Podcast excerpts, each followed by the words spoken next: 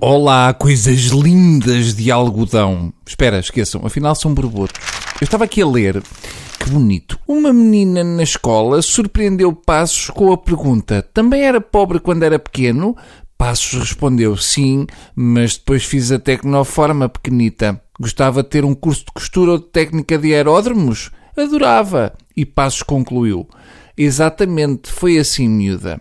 Se por acaso hoje fosse sexta e eu estivesse virado para fazer um Deu que Falar, penso que a notícia que escolheria como mais macaca da semana seria o Supremo Tribunal Administrativo reduziu em mais de 60 mil euros a indenização a pagar a uma mulher vítima de um erro médico por entender que o sexo não é tão importante aos 50 anos como em idades mais jovens. Muito bem. Para este juiz que acha que mulheres de 50 anos e sexo é mistura fraquinha, eu tenho só duas palavras: Mónica Bellucci. Chega? Não sabe o que é que é, seu juiz? Vai à net.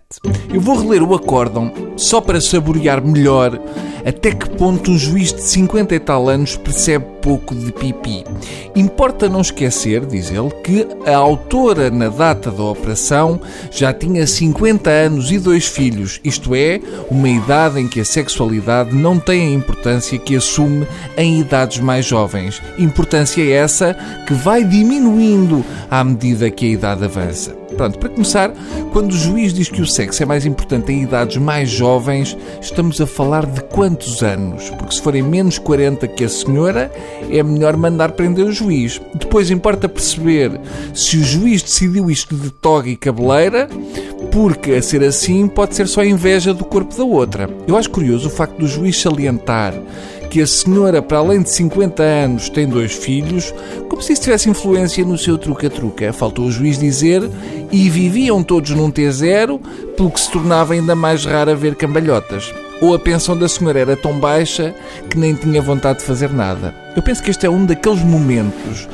em que, se eu fosse advogado de defesa, surpreendia a plateia e mandava chamar um especialista em sexo pós 50 anos e mandava entrar o vizinho do lado do meritíssimo juiz ou o carteiro do meritíssimo juiz, ou o canalizador do meritíssimo juiz. Porque, como o juiz pensa assim e é casado com uma senhora de 50, de certeza que ela deve ter ido pedir uma segunda opinião. Um dia este juiz vai chegar a casa e apanha a mulher na cama com o melhor amigo e a primeira coisa que vai dizer é Ah, com tantas coisas giras para uma mulher de 50 anos fazer e andas nisso. Preferes estar aí a suar para cima e para baixo do que ires comigo ao Algarve ver as amendoeiras em flor todas as senhoras da tua idade gostam.